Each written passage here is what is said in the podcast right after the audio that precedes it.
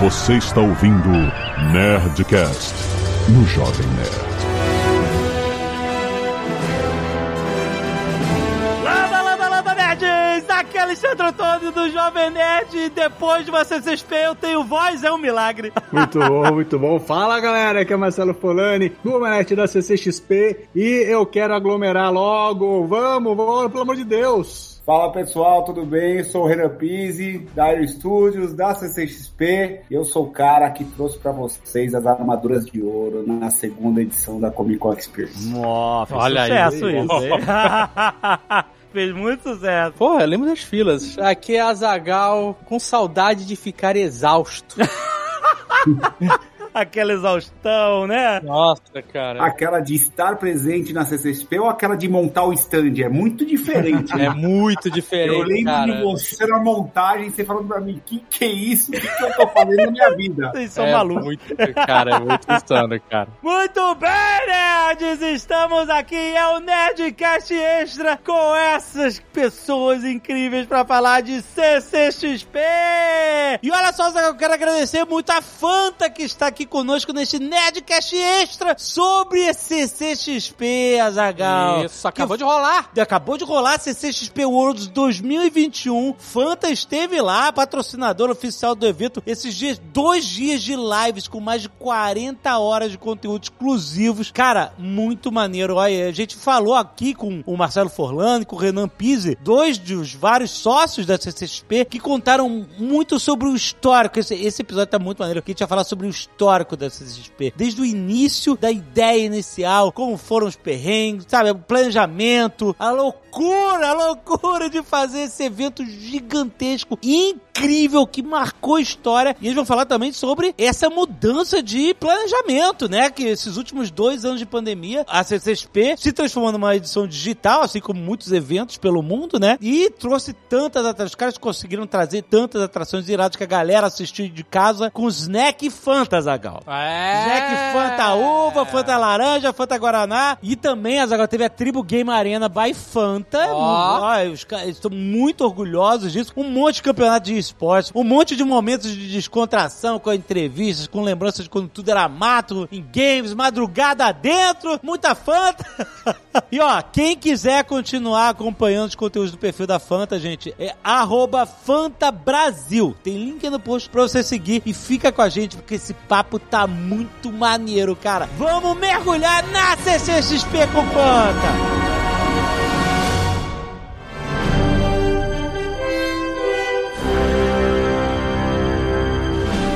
O Forlane, Azagal, ele fez uma coisa que nós nunca fizemos. Ele, ele merece crédito. Ele dormiu na, na rua em San Diego, na, na fila do Hall H. E não foi só uma vez, não foram duas. Olha, eu já nem sei mais contar, cara. Eu era o mala que acordava ele lá na fila.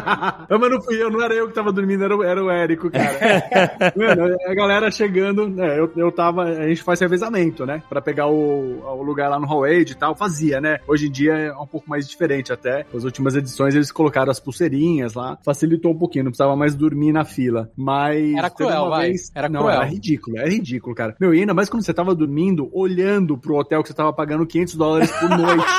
Exato! Você fica vendo aquele. Como se fosse videogame, aquele cifrãozinho vermelhinho, pim, pingando, pim, pim, a cada minuto.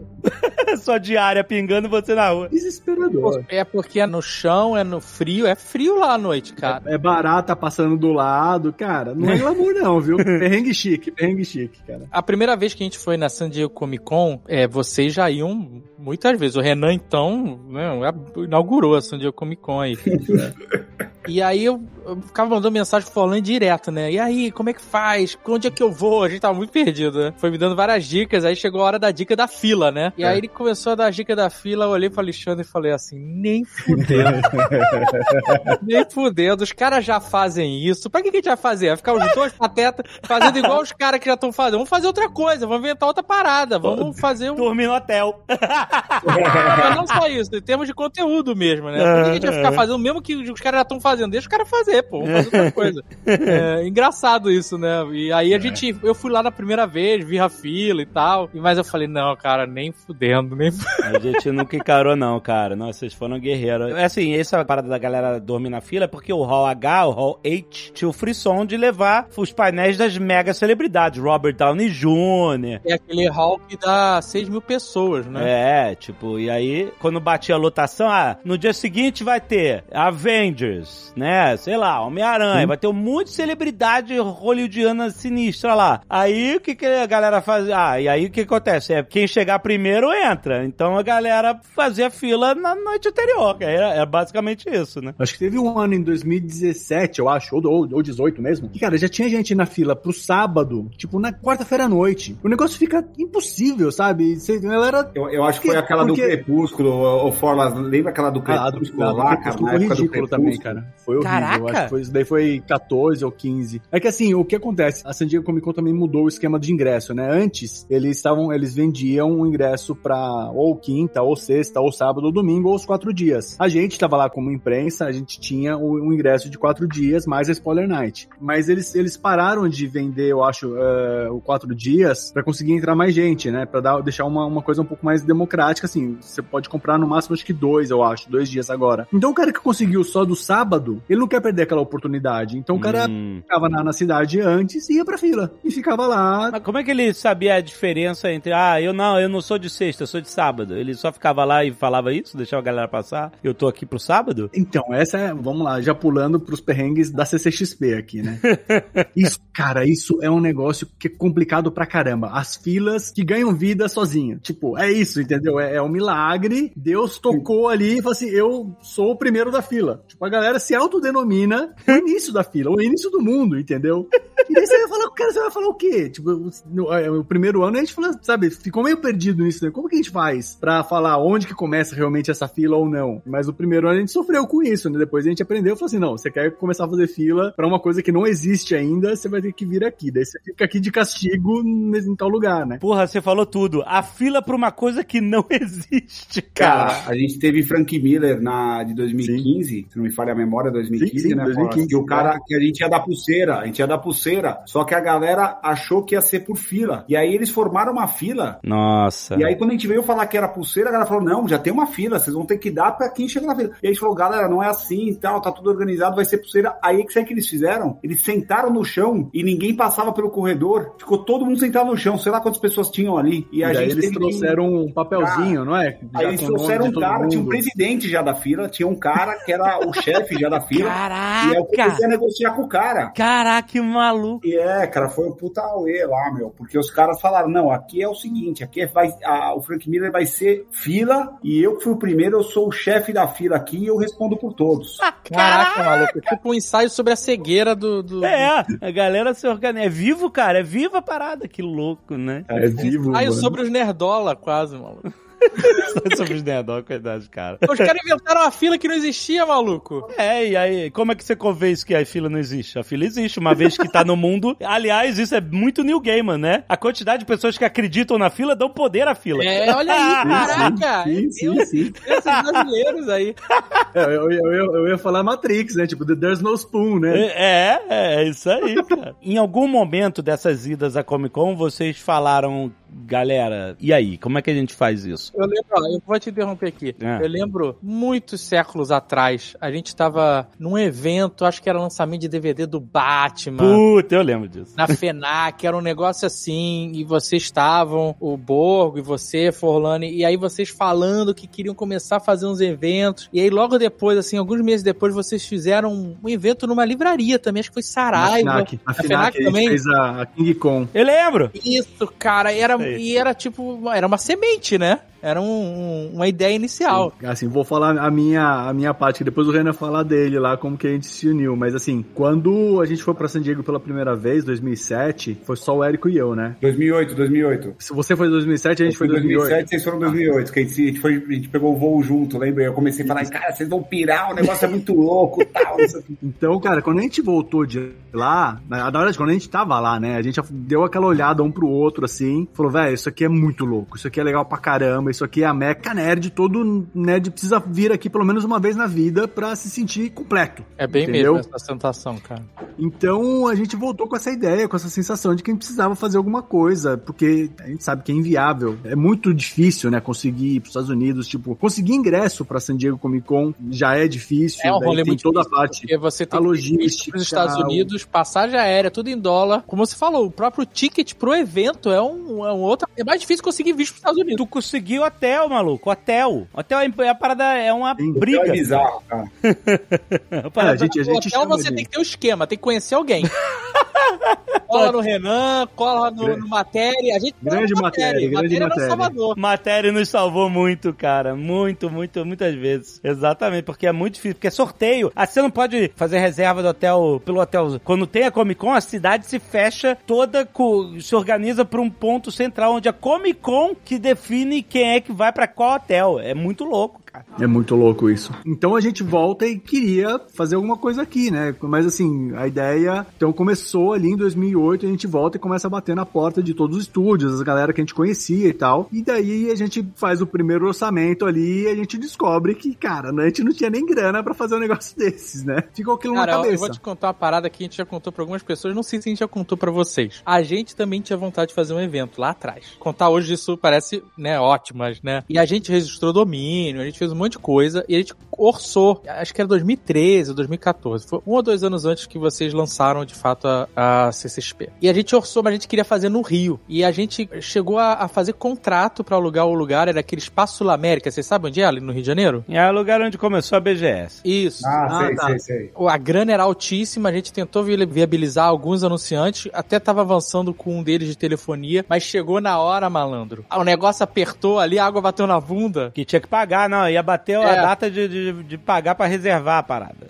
e a gente, éramos só nós dois, né? No caso do Jovem Nerd. A gente saiu fora, a gente falou, não vou seguir, cara. É, não. Não, mas, é. cara, o nosso foi assim, tipo, faz um, ano e meio eu resgatei, tava trocando de computador, eu resgatei uns e-mails antigos da Comic Con, cara. Eu tenho esses e-mails, né, até hoje. E você pega o nosso primeiro e-mail da primeira reunião, obviamente, a gente fez a reunião e pós a reunião, teve um e-mail, e era bizarro, porque assim, é, o que precisamos ter no evento? Aí tava lá, segurança, limpeza, ingressos, público, estúdio. Era tipo isso, pra gente era esse o evento, entendeu? Aham. Era isso que a gente tinha aqui atrás. A gente não sabia fazer absolutamente nada. Assim, quem tinha um pouquinho de know-how era o Ivan Costa, que ele, ele já produziu um evento de quadrinhos, né? E, cara, pra falar que eu não tinha know-how nenhum, eu tinha feito tipo duas festas, assim, mas uma coisa nada a ver, que eram duas festas da Fórmula 1 que rolou em 2009, eu acho, e o know-how era zero, assim. Eu tenho até muito orgulho de falar isso, porque a gente realmente não tinha noção de nada e a gente abraçou a causa mesmo e, e- e fez acontecer, entendeu? E eu lembro que quando eu vi vocês, né, né, começaram a falar do evento, anunciar, eu falei, caraca, maluco, que coragem.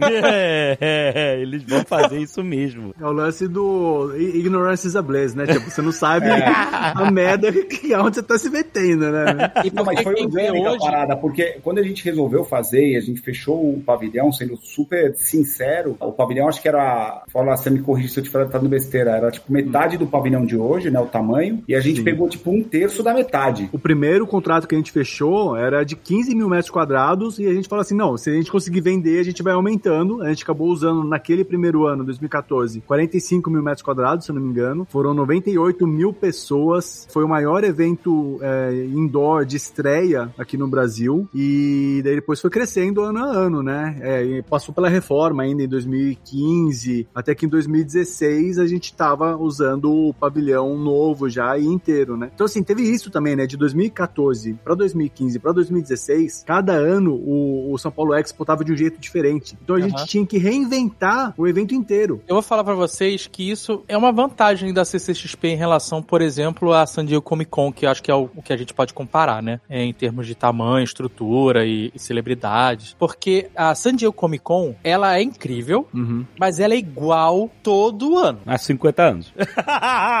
É exatamente igual. Não é que é ruim, mas eu tô dizendo, é o mesmo evento. Então, você Sim. chega lá, é o mesmo Artist Alley, os mesmos artistas, artes novas, claro, né? Não, diferente. é, é, ma- mais ou menos, né? Porque o stand da DC ficou o mesmo uns 10 anos ali, cara. Quando eles Então, banner- falar. igual. Os stands, a maioria deles são os mesmos. O da DC é o- O da Marvel é igual. igual, Igual, cara. Daí da, da, da Warner lá também. lá da Warner, igual, todo ano mesmo, maluco. Tudo Mas agora igual. o Renan, o Renan pode falar por quê, né? Conta aí, É, Renan. é, o, o- o motivo, depois que a Iron virou global e a gente começou a fazer evento pelo mundo inteiro, a gente entendeu o motivo. Existe uma um union lá, uma, uma taxa lá na, da, da União nos Estados Unidos, que você paga um imposto sobre o peso do que vai no seu stand, a não ser que você consiga carregar com as duas mãos. Cara, Ah, não. É sério. É sério. Então, por isso que você vê, ah, primeiro lugar, muita gente carregando as caixas de conteúdo, de, sei lá, vamos falar de colecionável, colecionável tudo na mão, o pessoal toda hora cruzando o hotel pro pavilhão, porque aí você não paga nada. Só que se você tem que entrar de truck, de caminhão, o caminhão, ele, sei lá, se o caminhão saiu de LA e foi para San Diego, gastou 1.500 dólares para transporte. Quando ele para ali na doca, eles pesam. Cara, se você tem madeira, se você tem peça life size, seja o que for, que vai realmente pesar no stand, você vai pagar uma fortuna. Nossa. Por isso que você vê os stands sendo realmente feitos de muito tecido, muita lona. Você não vê a qualidade que tem no Brasil. E, cara, eu sou prova. A gente faz a, a gente faz evento fora, cara. A New York Comic Con, New York Toy Fair, é, é- é bizarro, assim, o custo, sabe? É bizarro, assim. Tipo, chega a ser quase duas vezes mais do que a gente gasta pra construção do stand mesmo. Caraca. Que loucura. É bizarro. E no Brasil não tem nada de peso. Tu alugou, o espaço é, é teu. Exato. Aqui é pelo metro quadrado, né? É, por metro quadrado. Aí você vê os estúdios investindo muito na experiência fora do pavilhão. É. Entendeu? Porque aí tá fora do pavilhão, ele vai lá, aluga uma casa, aluga um bar, seja o que for, e lá eles fazem acontecer um monte de coisa. entendeu? estacionamento. Eu fui num- uma vez no É. Blade Runner, não sei se você foi, Sim, Flávio. sim, eu fui, eu fui, eu fui. Era um estacionamento, os caras cobriram tudo, né? Era um estacionamento aberto, um pátio, né? Uhum. Eles Uhum. Cobriram todo e fizeram a cidade, chovia lá dentro. Incrível, né? Mas tudo fora do pavilhão, né? Dentro do Uhum. pavilhão é tudo igual, maluco. É o mesmo de lojinha vendendo quadrinho. É incrível, é legal pra caramba, porque é uma imersão nerd louca, né? Mas se você começa a ir várias vezes, no final você não, não vê muita diferença. É. Você começa a procurar É. a diferença lá de fora mesmo, como o Renan falou. E na CCXP é sempre diferente. Mas esse foi um dos pontos que a gente falou lá atrás, né, Forlas? Antes de montar a empresa como um todo, a gente falou muito assim, du- e tinha duas, três pontos, na verdade, que a gente se preocupava muito. Um era a falsificação, que a gente não queria ter falsificação. Sim. Um realmente era ter a experiência e renovar ela todos os anos. E um outro ponto que pra gente era crucial, que a gente sofre muito, cê- vocês sabem disso, na San Diego, praça de alimentação. Você tem que sair do pavilhão pra comer. Nossa. E a gente falou, cara, a gente tem que trazer uma boa praça de alimentação. Por isso que na CCXP tem uma puta praça de alimentação, né? É, então, esse lance da experiência, né? O próprio nome, né? A gente começa aqui como Comic Con Experience. E a ideia da experiência era essa experiência de trazer o que era viver uma Comic Con lá fora, que a gente já conhecia, cara. A gente ia pra San Diego, pra Nova York, é, o Ivan foi no, no em Anguleme, tipo, foi, foi, sabe, em, em outros eventos na Europa e tal. A gente tinha essa ideia já do que, que era ir a uma Comic Con. E a gente queria trazer isso pra cá, assim, com um jeito brasileiro de fazer isso, né? Esse lance que o Renan tava falando de é, mudar todo ano, sabe? Isso, é, é, o Érico falou uma vez que, que isso daí é um pouco da nossa cultura do carnaval, sabe? Aham. Cara, é isso, carnaval, a galera joga tudo fora e constrói tudo novo pro ano seguinte, né? É. Pô, tem que agradecer muito a, a todos os, os estúdios, todos os, os patrocinadores que compraram essa ideia da experiência também. E todo ano todo mundo quer fazer coisas novas, né? Porque não adianta só a gente vender isso daí se o outro lado não comprar, né? Sim, então, quer dizer, a galera, a galera se empolga também em sempre criar coisas novas, criar, enfim, o tanto de coisa que a gente já teve lá, desde piscina de bolinha, é, o efeito Matrix lá de tirar foto 360, é, salto da fé, meu, mil coisas, né? Mil ativações diferentes ali que a gente já viu rolando ali dentro. Pô, teve um cara, isso. Crocodile Bar do, da Sim, Amazon vocês- Prime Video. estavam lá. Carrossel, lembro, os lembro. caras fizeram carrossel no último ano. Carrossel foi inacreditável. Carrossel lindo, aliás. É. Mas é, isso é uma parada que é foda, porque assim, tudo bem, os anunciantes compraram a ideia, fazem seus stands, né? Isso também tem lá na San Diego, lá de fora, né? É, o pessoal faz uns puta ativação maneira. Eu fui numa do Westworld, que era dentro do hotel, nos quartos. Eles pegaram e, e você fazia uma entrevista e Você a ganhou o chapéu? É, esse aí, do chapéu. Peguei o chapéu preto. É. Vai! Mas vocês também, como evento, reinvestem na parada. Então, a primeira CCXP, a segunda foi completamente diferente da primeira, a terceira completamente diferente da segunda, e o evento foi crescendo. Tipo, o auditório lá, o Auditório Thunder, ele foi Sim. crescendo não só em tamanho, né, de público, como em, em, em beleza, né? Ele, ele foi ca- ficando cada vez mais bonito, com mais É, efeito, com é. luminária, com não sei o que lá. No o Hall H da San Diego Comic Con é sempre o mesmo negócio. Eles apostam 100% na celebridade que vai estar em cima do palco. Porque é aquele backdrop safado ali no fundo, as mesinhas, é isso? né? É uma... Uhum. A galera vai lá pra ver Robert Downey Jr., com mãozinha, aqueles... Né? A galera pira nisso. Mas o, o local mesmo é, entre aspas, ordinário, né? No sentido... Mas, mas você sabe que no, desde o primeiro ano, cara, a gente se aproximou assim dos estúdios e a gente literalmente eh, se reunia com eles para trazer ideias do que, que eles poderiam fazer. E todos nós, assim, os sócios e eles, trabalhando todo mundo, obviamente, em conjunto, ah, pensando nas franquias que eles queriam ativar né, e promover, e a gente pensando no que, que eles poderiam fazer para eles levarem a ideia para fora, para os caras aprovarem ou não, entendeu? Inclusive os atores, obviamente. E lá fora não, né? Lá fora o, o- a organização vende um espaço para Warner, seja o Disney, o que for, e os caras se viram lá e fazem o que eles querem ou não querem, entendeu? No começo, cara, a gente era o aquele eventinho, era uma Comic Con no Brasil, assim como lá nos Estados Unidos eles têm, sei lá, 20, 40 Comic Cons deu rolando é, anualmente. Os estúdios daqui tinham uma liberdade que hoje eles não têm mais, né? Então, tipo, eu já ouvi diretor de estúdio falando assim, ai, que bom que era aquela época que a gente podia fazer tudo. E daí, É né, verdade, tipo, verdade. se alguma coisa dá errado, você fala, assim, ah, pô, não sabia. Mas tudo E bem. depois a gente começou a chamar muita atenção e aí começou a mudar as coisas. É. Agora, Ah. velho, tipo, vem gringo pra cá de caminhão, sabe? Chega na época, nessa época da CCXP, os hotéis tudo cheio, não tem voo pra essa galera, porque também, porque é, é próximo da Fórmula 1 ainda, né? Aham. Então, os hotéis ficam todos cheios, vem gringaiada toda pra cá e aí é diferente, né? Tipo, eles têm que ter um controle, assim, ferrado tal, enfim. Perdemos um pouquinho dessa liberdade, né? De dar umas despirocadas, mas assim, na verdade, o que acontece é que a, a própria CCXP serviu ali é, de caminho pros caras fazerem coisas diferentes aqui, né? Tipo, eles, eles, entre muitas aspas aqui, não vou falar que a gente tá ensinando nada pra ninguém, mas eles viram que dava pra fazer coisas diferentes, né? Tipo, eles estavam acostumados a fazer o arroz com feijão lá em San Diego, né? E daí aqui a gente foi, sabe, criando uma coisa nova mesmo. Total, É, cara. e o show é diferente. Cara, a, verdade, a verdade é que é de fã pra fã, meu. A gente é muito mais de fã pra fã, Ah. essa é a verdade. Eu lembro que o primeiro stand da Netflix foi na CCXP. Aí, Hum, no seguinte, eles fizeram na San Diego Comic Con. Exato, nunca tinham feito San Diego. Eles nunca tinham participado de nenhuma Comic Con. Foi foda, cara.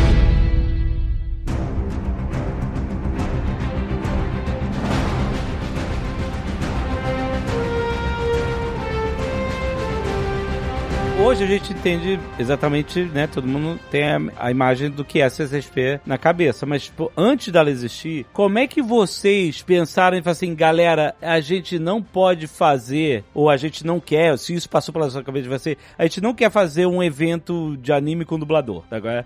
Sabe? Como é que a gente faz algo diferente do que é, assim, não tô menosprezando, mas é porque era, era isso, né? O que a gente conhecia de evento é, mais grandioso no Brasil de cultura nerd e tal, era esses eventos de anime, e os dubladores e tal, não sei o quê, e tinha lá uma, umas vendinhas, tipo assim, como é que vocês pensaram? Porque a parada, maluco, é um parque temático, é um negócio que nem em San Diego, nem em Nova York, nem, nu- nunca teve essa parada do, do jeito que é. Virou uma boutique incrível nerd, sabe? Isso eu lembro que quando a gente teve a, o stand na história, a gente falou assim, caralho, a gente tem que fazer um negócio bem feito, senão a gente tá fudido aqui, cara. Vai, vai todo mundo comparar, tudo, caraca, olha lá, o stand da Warner, da Disney, cara, que merda, hein, jovem? Sabe, a gente não queria isso. E o nosso tava de frente pra Warner ainda. ainda perrengue. Era gigante da Warner, tinha roupa de Batman, puta merda. É, tipo assim, como é que vocês conceberam a ideia de que seria algo diferente de tudo que a gente tinha visto e, e como é que vocês convenceram os caras disso? Pô, vocês sabem o que que é Octanorme, né? É, Se vocês não sabem, tipo, eu não sabia o que que era Octanorme até a gente fazer o primeiro evento. Octanorme é é aquela armação que é basicamente alumínio e placas de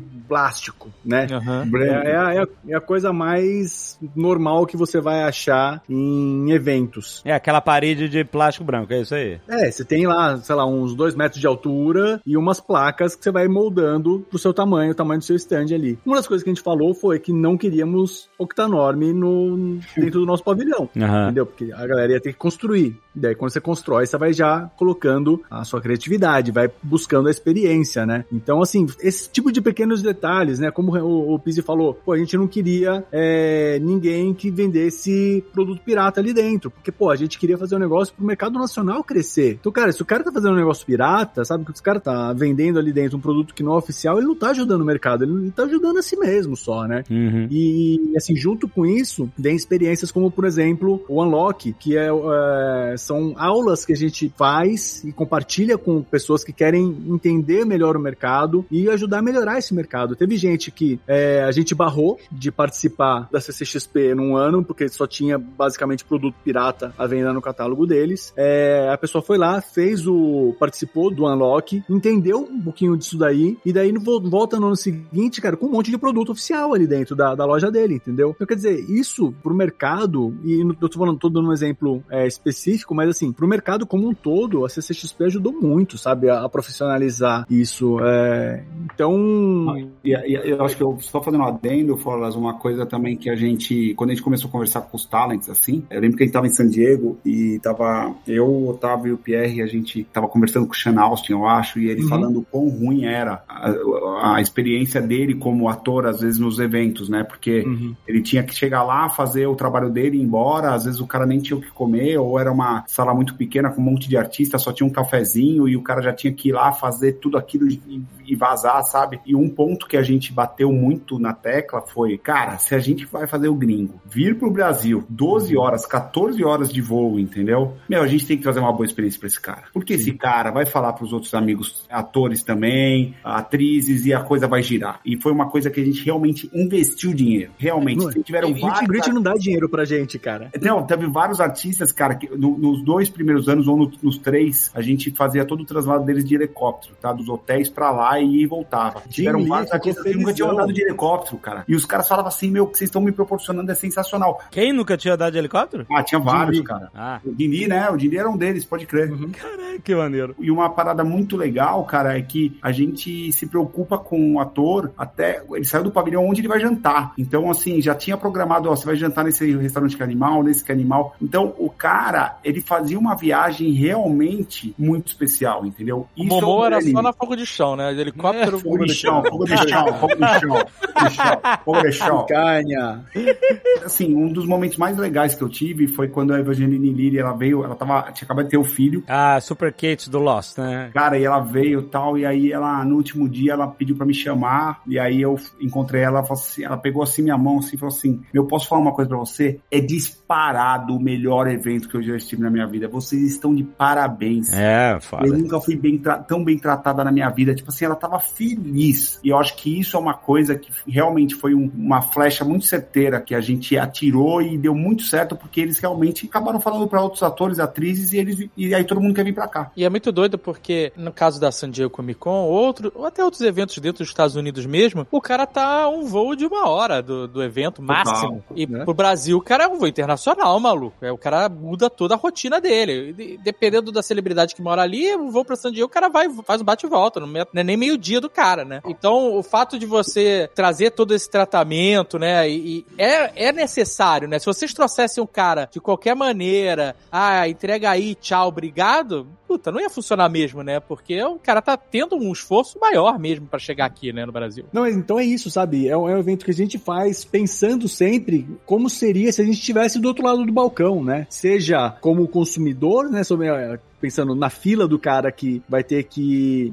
Antes da fila, na verdade, né? Como o cara chega lá, na- lá no São Paulo Expo? Tipo, é o metrô, é o transporte do metrô até o pavilhão, é a fila que o cara vai ter que pegar. Pô, a gente coloca todo mundo, a gente sempre, desde o primeiro ano, a gente coloca a, a galera no lugar coberto, caso tenha chuva, que o evento acontece em dezembro, a gente sabe que chove bastante. É, a gente pensa em tudo, sabe? Pra ter um conforto pra todo mundo que tá ali, melhor, que a experiência realmente seja positiva. Todo mundo saia dali sabendo que foi um dos melhores dias da vida. E assim, a gente recebe muito feedback positivo. Lógico que não dá pra acertar todo mundo, né? Deve ter, enfim, um ou outro aí que sai de lá puto, mas cara, a grande maioria volta e volta felizona pra casa e já fazendo as contas pra voltar no ano seguinte. Vocês sempre tiveram a ideia de que celebridades internacionais vocês tinham que trazer pelo menos alguém, né? Tipo, no início eu sei que, puta, imagina a dificuldade de você vender essa ideia de um evento que nunca existiu. Não, e eu acho que vale dizer aqui, né, e vocês podem falar mais com certeza, é porque tem celebridades, né, tem talentos que vêm pelos estúdios, principalmente nas primeiras, na primeira com certeza eu sei que sim, vocês trouxeram do bolso de vocês. É isso aí. Sim, o Shanasti, o Momoa, tudo a gente que bancou. E daí a Netflix trouxe Marco Polo, a Warner trouxe o Richard Armitage e quadrinistas também, né, pra caramba. E também é, é tudo isso que o Pizzi tava falando. Os quadrinistas também voltam, cara, falando que é a melhor, melhor Comic Con do mundo. Porque ah, eles são bem tratados, coisa que, cara, vocês sabem, vocês conhecem San Diego muito bem, vocês sabem como que é o artista Alley da de San Diego, né? Cara, você fica ali num canto fedido, ninguém nem passa lá, lá perto, né? E aqui a gente coloca os caras no centro do pavilhão, todo mundo passa por ali pelo menos cinco, seis vezes por dia. Tem uma galera É. que só fica lá. Tem. A gente conversa com é uma área intocável pra gente. Island no Brasil. E é uma área intocável pra gente, a gente não mexe nela. O que já teve de, de empresa querendo pegar o espaço e a gente não, a gente não mexe nela. Ah, os caras queriam, ah, não faz artificial, eu quero botar um, um standão aqui. É, porque a gente tem oportunidade de venda, né? E aí, só que é uma, é uma coisa assim, uma premissa muito nossa desde 2014, que é, cara, é o coração do evento, entendeu? Não tem porquê. E assim, é isso que o Wallace falou, lá em San Diego, os caras ficam às vezes num cantinho ali, no final, né? Cada E- vez menor, né? Exato, e os caras parece que os caras não tem nem, nem nenhuma sala pra descanso, nada. E, tem cara, água, gente não tem nada, cara. Mesmo porque essa é a premissa da Comic Con, né? 50 anos atrás lá era, era uma conversão de quadrinhos. É, a galera, essa explosão de Hollywood tomar conta da Comic Con agora é recente. Exato. O George Lucas foi vender o livro do romance do outro Star Wars antes do Star Wars estrear como filme. Ele tava lá na Comic Con vendendo essa porra, entendeu? Era um negócio de quadrinhos, de, de ficção científica, fantasia, essas paradas. E não tinha, não, não tinha super, superstar de Hollywood indo em Comic Con, essas paradas. Um negócio muito. Isso que você falou é, é maneiro, Forlani, e é totalmente verdade, porque uma das poucas partes que muda na San Diego Comic Con é o Artist Alley, né? Não no sentido dos artistas, mas das artes deles, né? Você vai lá e você sempre vê coisas diferentes, coisas novas que os caras fizeram, que estão expondo. É, assim como lá na parte né, né, dos colecionáveis, né? Sempre tem peças novas, é incrível, foda pra caralho. E esses são os dois lugares que eu gosto mais, sabe qual é? Eu entro, vou direto né, ver Hot Toys, Iron Studios, sabe qual é? Vou ver esses colecionáveis, aquele centrão ali que, né, da obsessão, que a gente fica maluco com as peças fodas. Depois, com mais calma, eu vou pro Artist Alley, vou lá pro outro lado, e aí fico curtindo é- aquela parada, que é igual no Brasil, sabe? É o que a galera curte, né? De ficar ali trocando uma ideia com o artista que ela acompanha, que ela gosta, sabe? Pô, tipo, na San Diego Comic Con, cara, você acha nesse cantinho aí abandonado, os caras foda, tipo o Ryan Meinerd, o cara é Total. concept Total. art dos filmes da Marvel, maluco. O O cara cara, tá no cantinho lá numa cadeira de plástico, é isso aí. exato, e Mike Minola, Mike Minola, no Hellboy. direto lá no seu cantinho também, assinando o livro. E muito, o Frank Show, uma porrada de cara foda. Meu, uma Largado. vez eu comprei. Cara, Stan Lee, velho. Stan Lee, mano. Eu comprei. Ó, Porra, passou do nosso lado várias vezes ali andando. Velho, eu comprei um quadro lá do, do- assinado pelo Stan Lee e tal, e o cara falou assim: ah, vem aí que o Stan Lee vai vir aqui e tal, e você pode vir. Cara, chegou o Stan Lee, meu, no stand, o cara colocou numa cadeirinha lá, mequetrefe pra ele, e eu desacreditei, cara. É. Colocaram um a cadeira, ele mesa, acabou. Colocaram um pano em cima da mesa e falou assim: meu, toca o pau aí, autografa tudo que você tem pra autografar. Eu falei, meu, não acredito que os caras estão tratando Stan Lee assim, é foda, meu. Isso que ele já tinha seus 80 e poucos anos, né? O único artista que tem um padrão CCXP dentro da San Diego Comic Con, vamos dizer assim, é o Alex Ross, que ele tem um triplex no meio da parada, com ponte, com... Mas é recente também, tipo, faz o que? Uns 5 anos que tem isso daí. Mas- E ele Mas não monta, né? O stand dele, né? Sim, sim. E não vai, né? Não vai, não vai. Vai. né, a gente tá falando aqui das vitórias, das diferenças e tal, mas no primeiro ano, quando vocês estavam trabalhando no primeiro ano, nada era certo. Eu queria ouvir um pouco de vocês, esse momento em que vocês vocês estão com a ideia foda, vocês estão falando com os estúdios, vocês estão acreditando, mas vocês não sabiam se ia dar certo ou não. Mesmo porque vocês falaram, a gente não sabia de nada, a gente chegou aqui, eu tinha feito duas festas e não sei o que. É preciso muita coragem. Vocês botaram de vocês na reta, essa é a realidade aqui. Hoje em dia a gente sabe que tá tudo certo, a gente já viu o que aconteceu. Mas lá atrás, 2014, como é que era, cara? Então, é, é que 2014 foi o primeiro ano, mas a a gente começou a trabalhar nisso daí, era tipo maio de 2013, sabe? Foi um ano e meio de trabalho pra gente chegar em dezembro de 2014 com um evento desenhado direitinho. E assim, Isso é uma loucura, desenhado, cara, a gente é isso aí, você redesenhava trabalha a o planta ano inteiro o ou um ano e meio pra entregar quatro dias. É muito louco isso. A gente tinha reunião toda terça-feira o dia inteiro. Toda, era, era, era religioso, toda terça-feira o dia inteiro, todo mundo. Então, assim, a gente, a, a própria data, né,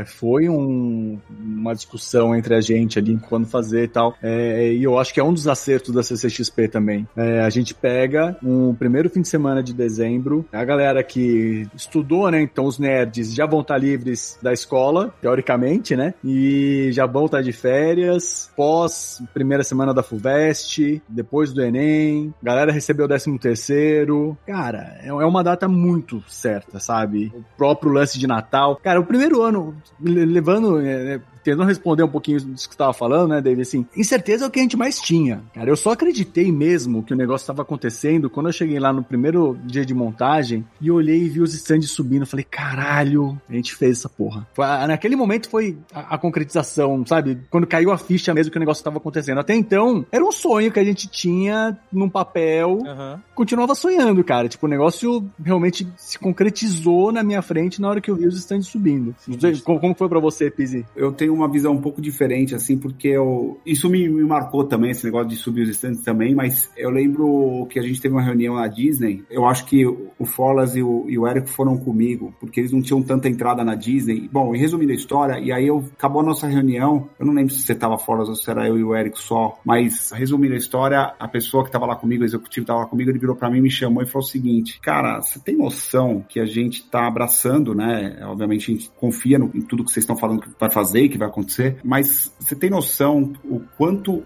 que o nome de vocês é importante para isso? Ou seja, se vocês não fizeram o negócio acontecer, a credibilidade de vocês com a Disney vai por água abaixo, entendeu? Meio que, meio que. Aí eu parei para pensar, falei, meu, a gente não pode, a gente não tem o direito de errar.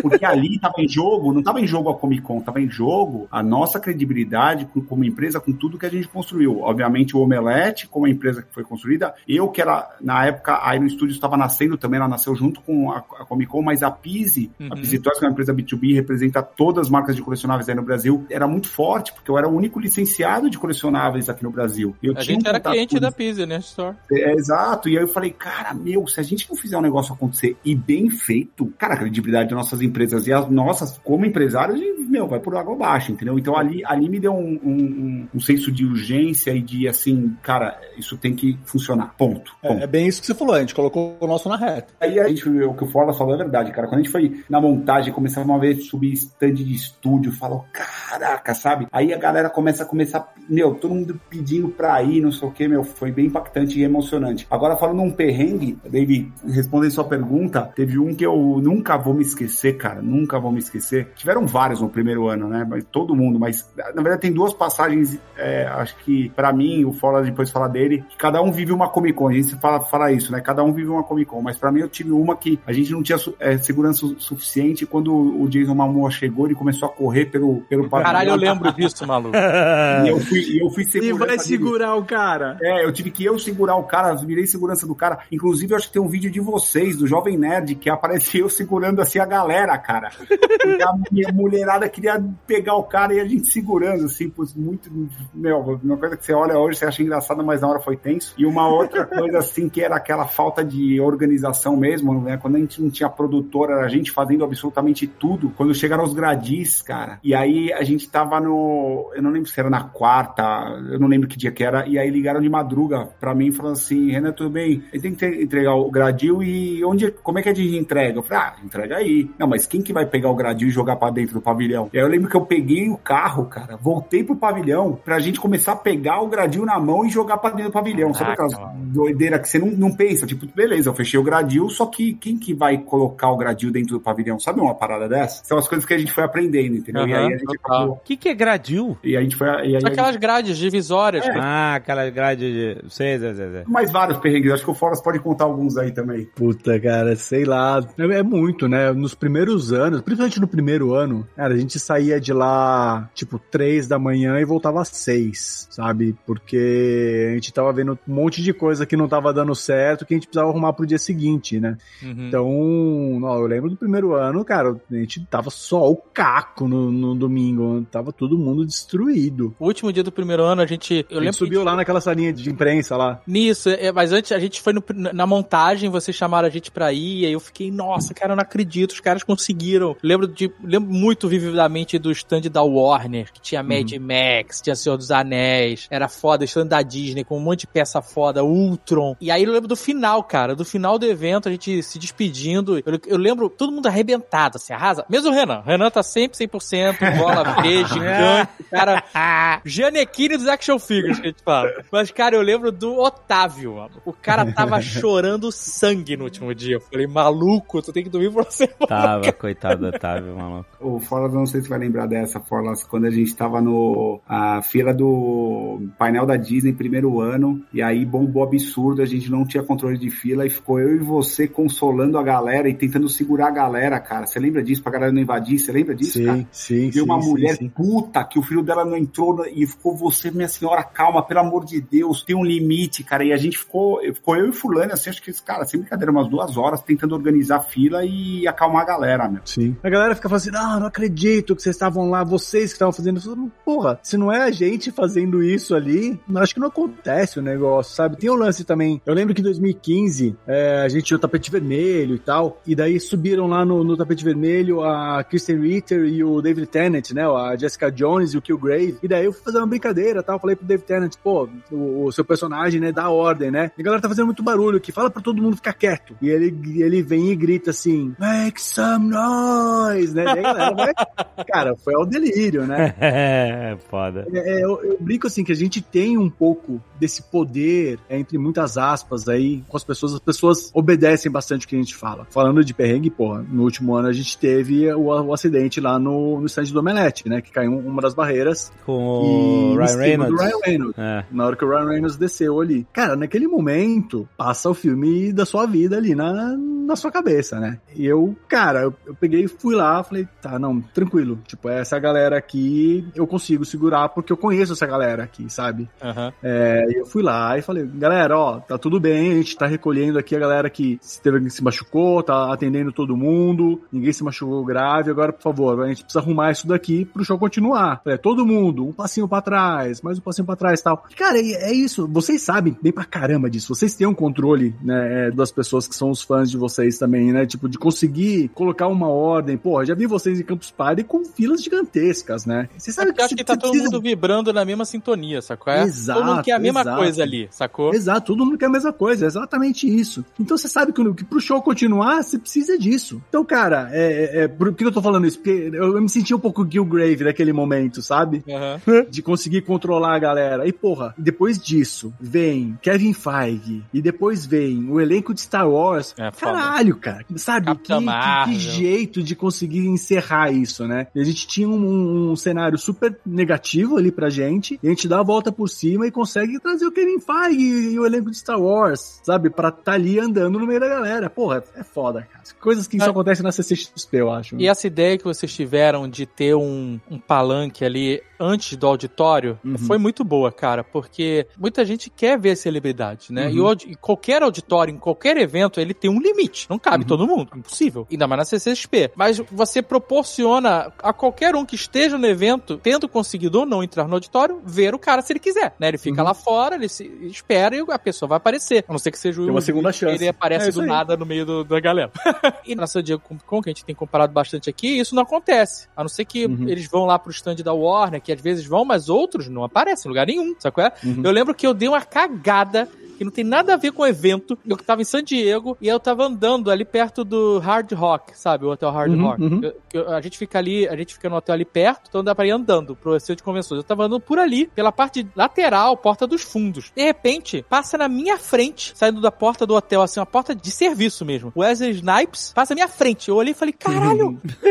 um palmo, assim, foi, foi um choque. Eu olhei assim, caralho. Aí ele passou, tava com um chapeuzinho e tal, entrou no carro, uma daquelas Suburban gigantes, e foi embora. Eu, ué, caralho! Aham. Assim, foi uma sorte, maluco. Porque tava saindo pela porta de serviço, pra sair meio de chavado, e foi embora. E não, você não vê ninguém, maluco. É essa a realidade da parada. É, é, ainda A não ser que você vai dormir no chão lá. É exato, e ficar dormindo no chão, entrar no, no auditório, aí não pode sair do auditório, se sair pra mijar, não volta nunca mais, esse negócio todo. E essa é uma, uma vantagem que eu vejo fodida da CCXP, que é, se você quiser ver, você vai lá pra porta do auditório, você vai ter a chance de ouvir o que o Grave mandasse gritar, sabe? É foda, Uhum, maneiro uhum. caralho. É, mas, é, cara, Ou é o Will Smith no meio da galera lá, tirando a máscara Cara, dele. esse daí foi sensacional, cara. Esse é um dos melhores momentos da Comic Con, é esse daí, o Smith no meio da galera ali. Foi muito foda, foi muito foda. Muito fo- mas, mas- Dizem, né? Dizem. Eu, eu não vi, cara. Até hoje eu só, eu só vi os vídeos que o Pizzi me mandou, cara. Eu tava do outro lado fazendo outras coisas.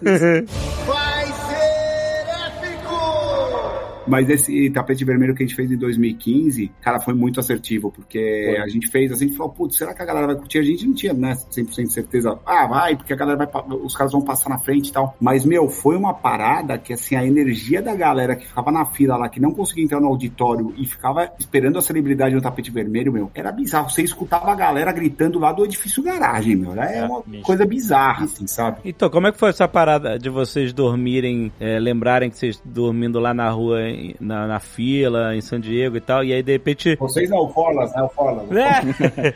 E aí de repente. Eu tava no hotelzinho lá de É. boa. Hotelzinho, é Só pensando foda. no Hotelzinho, Hotelzinho é foda. O cara vai de hotelzinho. rapel pra San Diego Comic Con de qualquer. Mas aí, aí depois tu vê a galera acampando lá, cara, na CCXP, no teu evento, Branco. Puta, cara, eu- posso dizer que isso daí bateu um sentimento de culpa, viu? No primeiro ano, a gente, eu, eu tava indo embora, né, de sexta Tem pra sábado, disso. e daí, cara, a galera ali fazendo fila pra entrar no, na pré-estreia do Hobbit. É. Nossa. Seu Caraca, Hobbit, eu lembro dessa pré-estreia. Aí eu falei, caramba, olha a merda que a gente tá fazendo, a gente tá ensinando pros caras que tem que dormir na fila. Não, cara, não é pra dormir na fila, cara, vai, vai pra casa, sabe?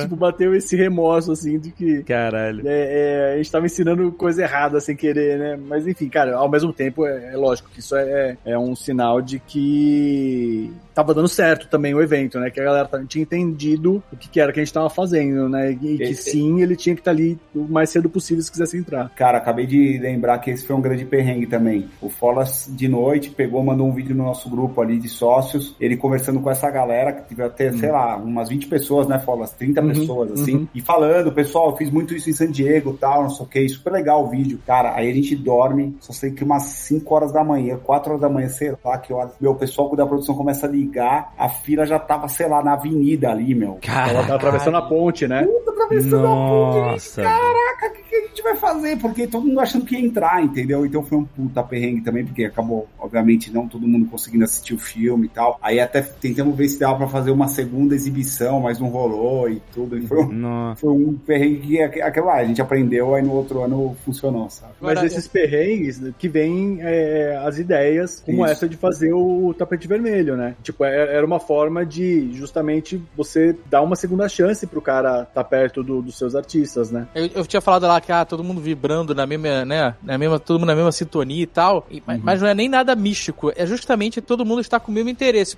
E o exemplo, que o maior exemplo que eu tenho disso em relacionado a CCXP é exatamente assistir o Hobbit lá, cara. Porque assim, Uhum. era um auditório adaptado para uma sala de cinema, né? De, nos anos Uhum. seguintes foi cada vez melhorando mais. Ele tinha suas limitações, claro, mas foi Eu que coloquei vocês, não foi? Foi, foi, foi. É.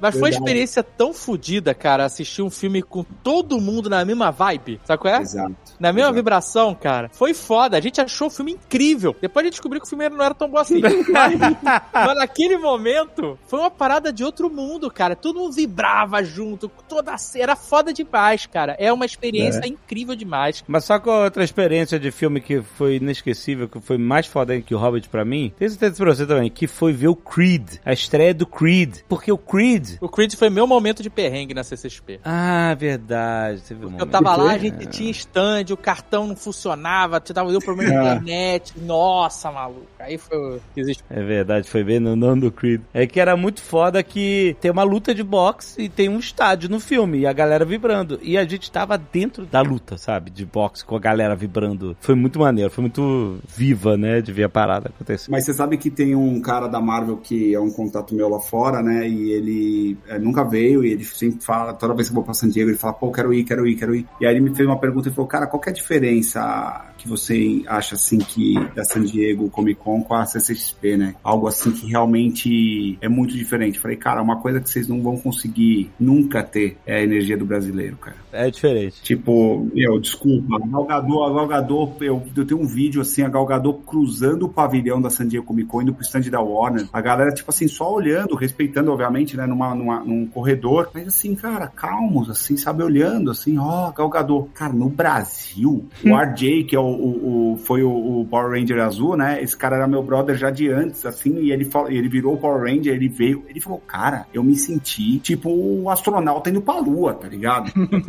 Ele falou, cara, é bizarro. E assim, eu acho que essa energia do brasileiro é uma coisa que não dá pra comprar, né? É, o, o- a Alicia Vikander, né? é, Veio pra cá, pô, já tinha ganhado o Oscar, tava aqui pra promover Tomb Raider. Ela falou que foi a primeira vez que ela se sentiu uma, uma estrela, uma celebridade, e foi aqui na CCXP. É. James Gunn também falou. James Gunn. né? Maneiro, que foda, cara. É realmente, a galera é uma parada não tem lugar nenhum, mano. E a galera, tipo, banda de rock fala a mesma coisa pra show, essas coisas. né? O brasileiro é, de fato, tem muita energia, né, cara? É muito maneiro. É, Eles, eles falam do Brasil e da Argentina, mas não sou eu que vou defender a Argentina aqui, né?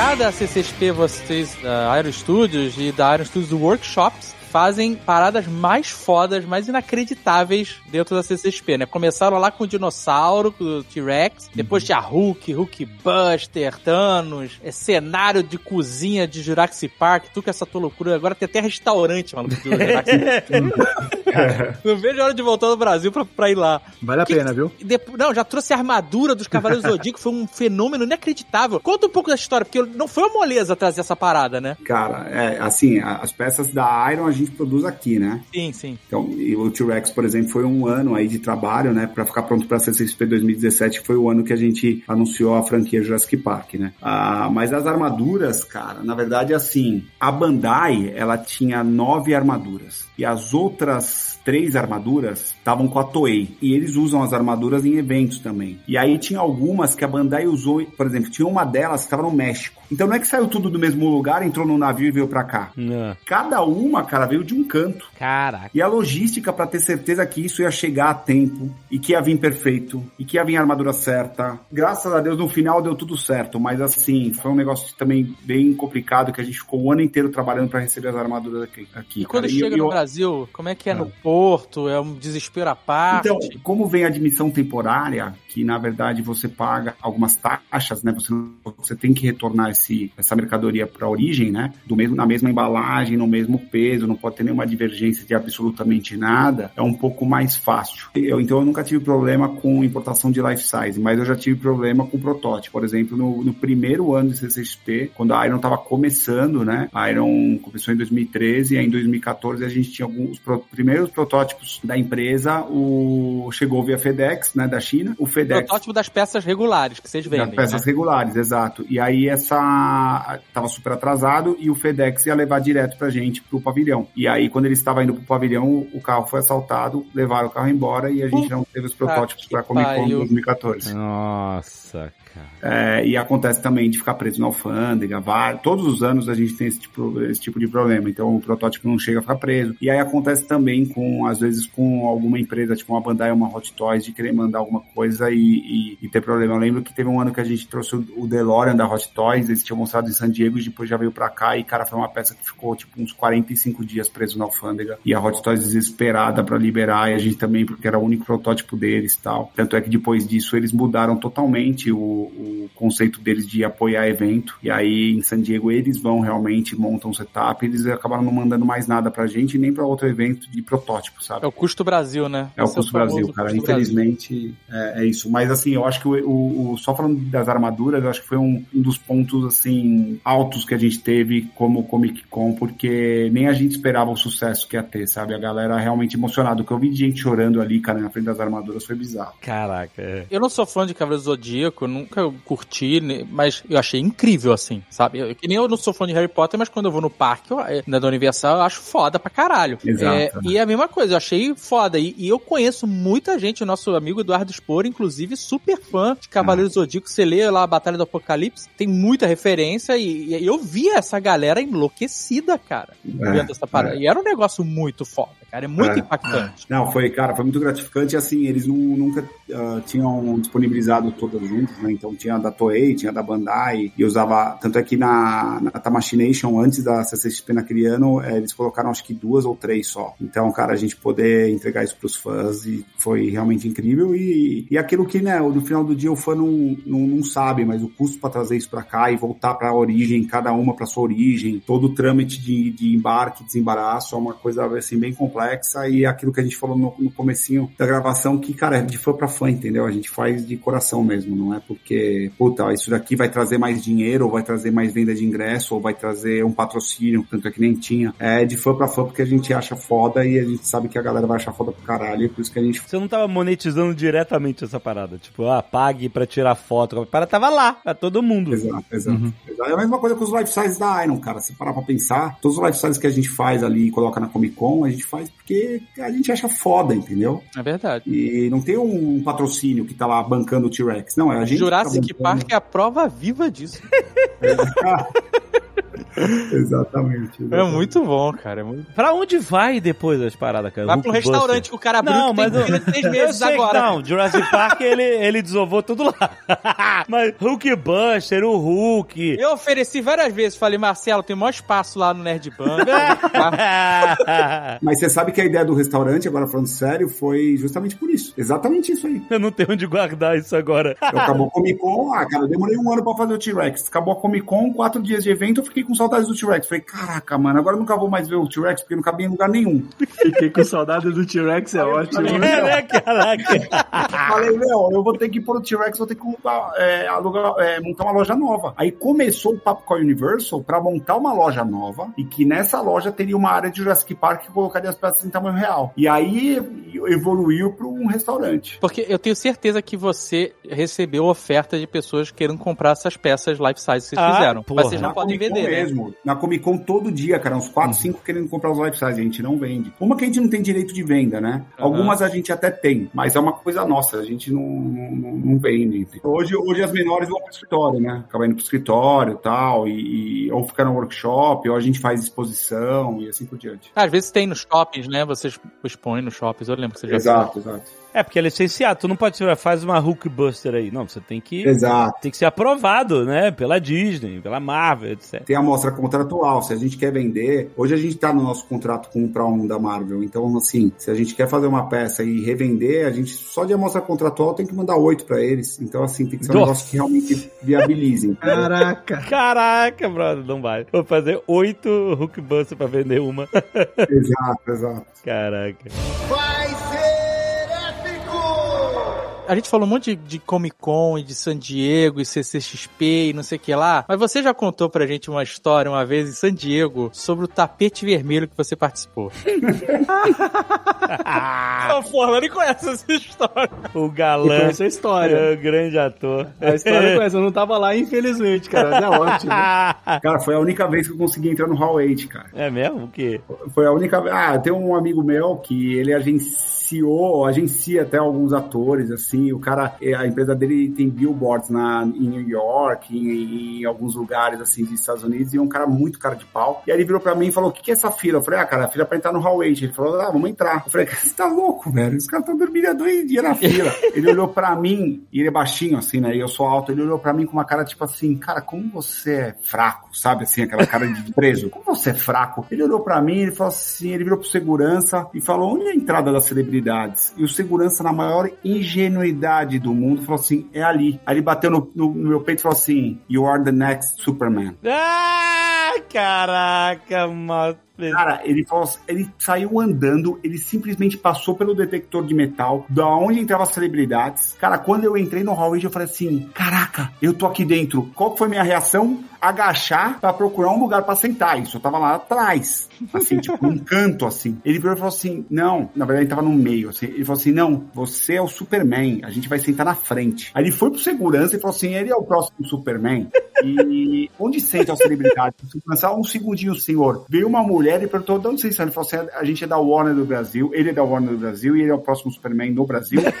Quero sentar ali porque a gente tem o painel da Warner agora. A mulher, ah, claro, colocou a gente na segunda fila. Caraca, olha isso. Cara. O que, o rostinho bonito faz? Meu, esse cara é sensacional. Não satisfeito, a gente foi no Nobu que tava fechado. Ele chegou lá e falou que ele era é, sobrinho do Robert De Niro. Tinha uma mesa. A gente sentou na mesa, jantou, e aí ele falou: Cara, agora vamos subir na festa da Entertainment Magazine, que só entrava celebridade. A gente passou por cinco barreiras de segurança, todas com papo de Superman brasileiro. E aí ele entrou na festa. Deu entrevista no tapete vermelho, caramba, mano. Ah, na caraca. festa, eu falei, caraca, tô na festa, que tesão, né? Que animal, pá. Ele falou, você vai fazer o tapete vermelho. Eu falei, que você tá louco, velho? Ele falou, cara, você vai fazer o tapete vermelho. Quando eu olho o tapete vermelho, tava bombando o Game of Thrones, tinha uns seis do Game of Thrones. Tava o agente Coulson com os caras lá da Marvel, assim. E ele me colocou na fila. E eles me anunciaram. Como? Como anunciaram? É, Superman, a Warner Brasil. Aí, cara, aí eu peguei assim, eles me anunciaram lá, né? O Superman brasileiro, o Renan. Eu falei, meu Deus do céu. Aí, cara, quando eu vi, tava a, a menina lá, a atriz que faz, fez a área Stark em Game eu entrei atrás dela. Tipo assim, foi ela e fui eu junto. Caralho, cara. E aí eu, todo mundo, tá, tá, tá, tá, tá, tá, tá, tá, foto pra tudo quanto é lado. Eu falei, ah, caraca, né? E eu vou andando assim, né? E... Mas tem foto ou vídeo disso? Tem vídeo, tem vídeo disso. Tem vídeo nossa, tem, Instagram. a gente tem que mostrar. Mata Eu a cobra mostra o pau, tem que mostrar. Cara, e aí no final do dia ainda, ele me chegou lá no final, tava. Tinha uns quatro caras do Game of Thrones dando entrevista, ele queria que eu desse entrevista. Aí eu não quis dar entrevista. Falei, não, cara, esquece, eu não vou dar entrevista nem a pau. E aí a gente ficou lá na festa e foi tudo certo. E, cara, foi engraçado pra caramba. Um que eu- Caraca, assim, esse seu rolê foi um rolê Cara, puta rolê. E é, Pilha é errada. aquilo, né? Brasil, o Brazuca, né, meu? Brazuca, você sabe como é que é, né, cara? É fogo. A gente... A gente falou de perrengue, falou das coisas boas e tal, mas a gente, vocês tão, passaram, o Brasil inteiro, o mundo inteiro passou por um puta perrengue. É, né? que fechou os eventos. É isso Né? que... Vocês tiveram que. O cenário que é, não tem mais evento. E aí vocês vieram com a solução, né? Queria que vocês contassem um pouco desse momento pra vocês, que impacta diretamente o negócio de vocês, que é a CCXP. Como foi a solução que vocês trouxeram e qual, o que, que vocês esperam daqui pra frente, né? Cara, a gente tinha feito CCXP 2019, sold out, né? Primeira vez que a gente conseguiu esgotar todos os ingressos. Cara, a gente tava pilhadaço, imagina, tipo, esperando pra 2020 é, fazer, cara, o melhor CCXP do mundo, não sei o que, já imaginando, olhando os lineups de todos os estúdios, preocupado com o hotel onde essa galera ia ficar e o caramba. E daí, pum, pandemia, né? Que foi logo depois, né? Exato, né? Você terminou, foi em dezembro, aí passou dezembro. A pandemia es- estourou aqui no, no, no Brasil né, de vez, tipo, era dia 13 de março, né? Era uma sexta-feira 13. Foi quando a gente mandou a galera pra casa tal. A partir da segunda-feira seguinte, é, a galera, todo mundo tava trabalhando de casa e tal. Cara. Aquela ingenuidade, né? Não, vai ser, pô, Três meses. três meses, três meses a gente tá voltando ao normal, dezembro, cara, dezembro tá longe pra caralho, dezembro a gente tá normal, vai rolar CCXP tranquilo. E daí chega, né, junho, julho, agosto, é, não vai rolar não. Aí foi aquele momento que a gente, acho que em julho, foi mais ou menos pra julho ainda, a gente já puxou o plug, decidiu que não ia dar pra fazer é, presencial, seria né, uma responsabilidade pensar em um, um evento presencial no final do ano, sem saber como que ia estar. Acho que naquela época nem falava ainda de variantes, não sei. É, mas sabe, tipo, a gente sabia que não ia ter como, porque a gente não se preocupa, é, não era nem se preocupado com o negócio, né? A gente tava preocupado com as pessoas todas que vão Sim, lá. claro. Então, porra, a gente não podia colocar em risco a vida de ninguém, né? Seja, seja nossa, seja dos nossos funcionários, seja dos nossos, é, das pessoas que vão para os nossos eventos, né? A gente sempre colocou isso como é, algo primordial, né? Então, a gente decidiu em dezembro fazer a primeira CCXP Worlds, né? Em 2020. E esse ano foi um filme muito parecido, né? A gente volta aí imaginando que dezembro, não, mas dezembro vai dar, dezembro vai dar, até que a gente decide realmente que tava complicado demais 2021, então a gente acabou fazendo de novo o CCXP Worlds, de um, em um formato já diferente, né? É, o primeiro ano a gente tava vendo ali ainda as lives estavam em alta e tal, esse ano a gente é, enxugou um pouquinho mais as, as timelines, mas já num cenário completamente diferente, né? 2020, os estúdios não sabiam o que, que eles iam lançar em 2021. É, ainda tem isso, né? Exato. O line-up caiu. Isso, os cinemas, os cinemas estavam parados, né? O que tava, o que tava segurando ali a, a cultura pop era o streaming. Aí esse ano não, né? Esse ano a gente já tinha o cinema, os, os estúdios de cinema já preparados, trazendo aí, né, alguns artistas para participarem da CCXP, pô. Keanu Reeves, né? Lógico que a gente ia querer que fosse Claro. presencial, mas pô, o Keanu Reeves estava aqui com a gente, né? Lógico que a gente queria que isso daí fosse presencial, ele também com certeza ia querer. Mas tava na é... É, olha aí. Dá, dá pra usar desculpa. Ele tava, ele tava na, na época da pílula azul ainda. É, é, os estúdios já com um line-up completamente diferente, com um astral diferente, já trazendo aí é, novidades. Pô, a gente teve é, estreia de material exclusivo, sabe? De- debut de, de trailer, de pôster exclusivo, lançamento mundial aqui na CCXP de novo, sabe? Já tá num, num, num- ambiente diferente, né? Num, num- num clima diferente. E agora a expectativa, inclusive a gente já tá vendendo, né? Ingresso pra CCXP de 2022. Sim, Essa a gente, cara, acredita que vai ser Pelo amor de a- Deus. a CCXP gente, da catarse, né, cara? Tem que ser, Porque maluco. tá todo mundo realmente com dois anos aí é, na tampa, né? Tipo, com vontade de voltar Nossa, tá logo, de, de Não, ter tudo sabe que aquilo na- de novo. Nas últimas CCXPs, é, a gente fez o esquema da fantasia, né? Depois que a gente fez a bariátrica, a gente deu uma emagrecida e a gente conseguia se, se disfarçar, né? Então a gente tinha umas fantasias que a gente colocava, o Jovem Nerd ia de Kylo Ren e, e eu ia de um esqueleto muito genérico, safado, que eu não queria chamar atenção nenhuma mesmo. E a gente conseguia se deslocar com mais facilidade. Mas na próxima, maluco, eu vou com a cara e com a coragem. Eu vou abraçando a galera. É? Eu vou pro gol, maluco. Eu não quero nem saber. A gente já brincou que vai ter um, um corrimão ali pra todo mundo poder lamber. a gente tá Deus tentando do vender pra. Fini, vender pra Boa, Fini. Vai ser Puta merda. o rimão da Fini, meu Deus do céu. Pô, mas é um ótimo produto pra Fini fazer, hein? Ai, ai. Compre seu corrimãozinho da, pra lamber em casa. Pra magnitude que a CSP tomou, imagino o que é esse frio na barriga que dá, né? Tipo, um perrengue que ninguém poderia ter previsto, né? É, vocês estavam bombando no maior CSP da história em 2019, né? Como você falou, né? E segurar a ponta aí nesses dois anos já não deve ter sido mole não, cara. Então, porra, é incrível. E a gente entregou pra caramba, né, cara? O conteúdo online que a gente fez, modéstia à parte, aí comparado com todos os eventos online que tiveram, cara, a gente entregou um puta negócio animal, sabe? Então, Sim, sim. mais uma vez, a gente pensou muito no fã aí. É, o lance assim, cara, a, a nossa data, a nossa reunião é em dezembro. A gente não queria deixar passar batido. A gente podia simplesmente não fazer um- os eventos online? Cara, podia. Mas, cara, é, é uma coisa que, de novo, a gente pensa nos fãs, sabe? É, é um, é é momento que, que a galera. né, no final das É uma contas. celebração, cara, é a nossa data. É tipo o dia da toalha, sabe? E a gente tá ali junto, onde, onde- com quem tiver online ali, é, a gente vai se reunir, vai se divertir. Pô, a gente fez, é, descobriu o lance da fancam, né? A gente liga ali uma, uma sala de Zoom, fica trocando ideia com a galera e o pessoal que fica na fancam ali criou uma comunidade comunidade já, né? Desde o ano passado, tipo, já montam um grupo de WhatsApp, é, já ficam brincando entre eles, sabe? Já, já vai criando é, igual as comunidades das filas, sabe? Ah, maneiro. Então, cara, é, é uma CCXP, tipo, é diferente, é diferente, mas sabe, eu acho que muito dessa vibe é, de, de comunidade, cara, eu, eu, eu brinco assim, que a CCXP é aquele lugar que você pode ser quem você é. É isso sabe? aí. Você não tem as Isso amarras é muito sociais. legal, cara. Isso é uma parada muito Cara, legal.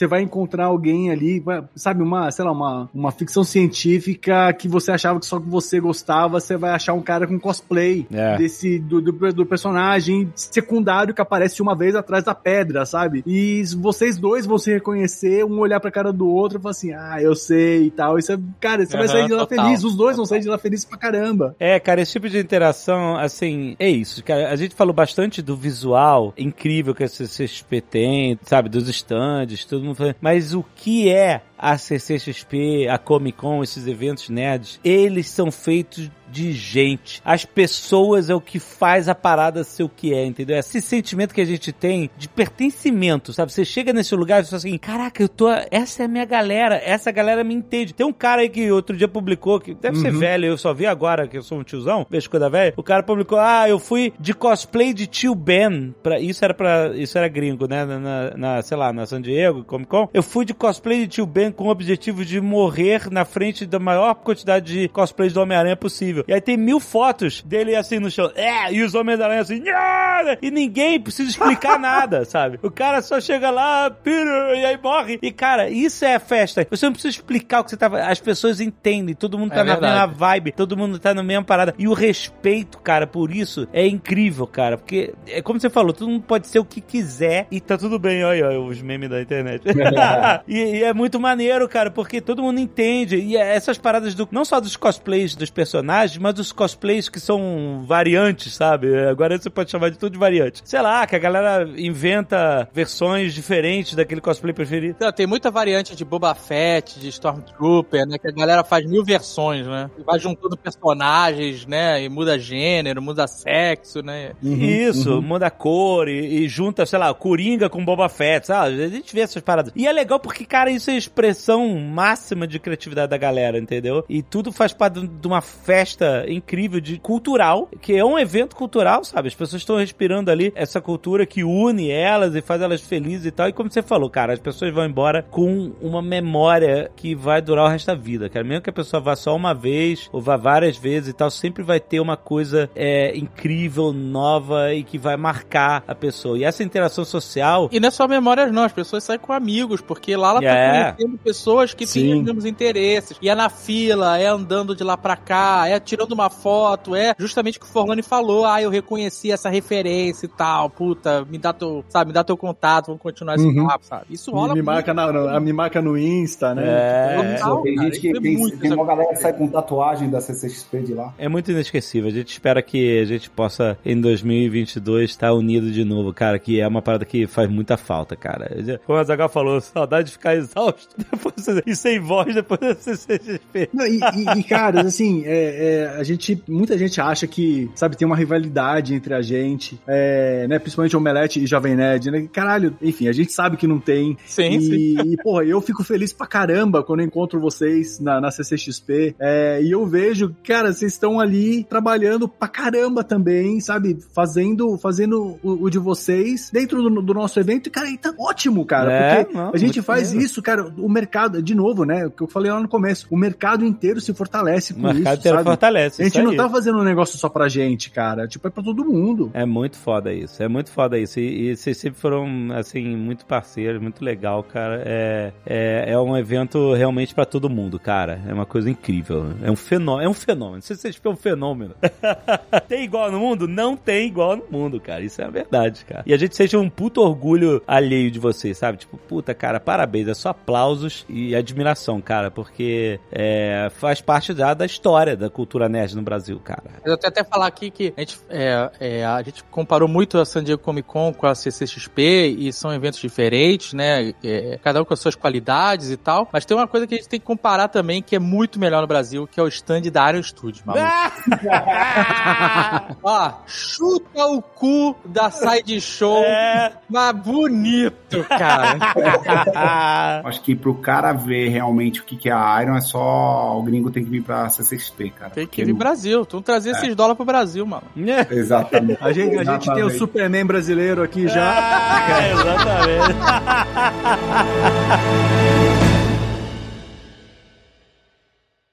Este Nerdcast foi editado por Radiofobia, podcast e multimídia.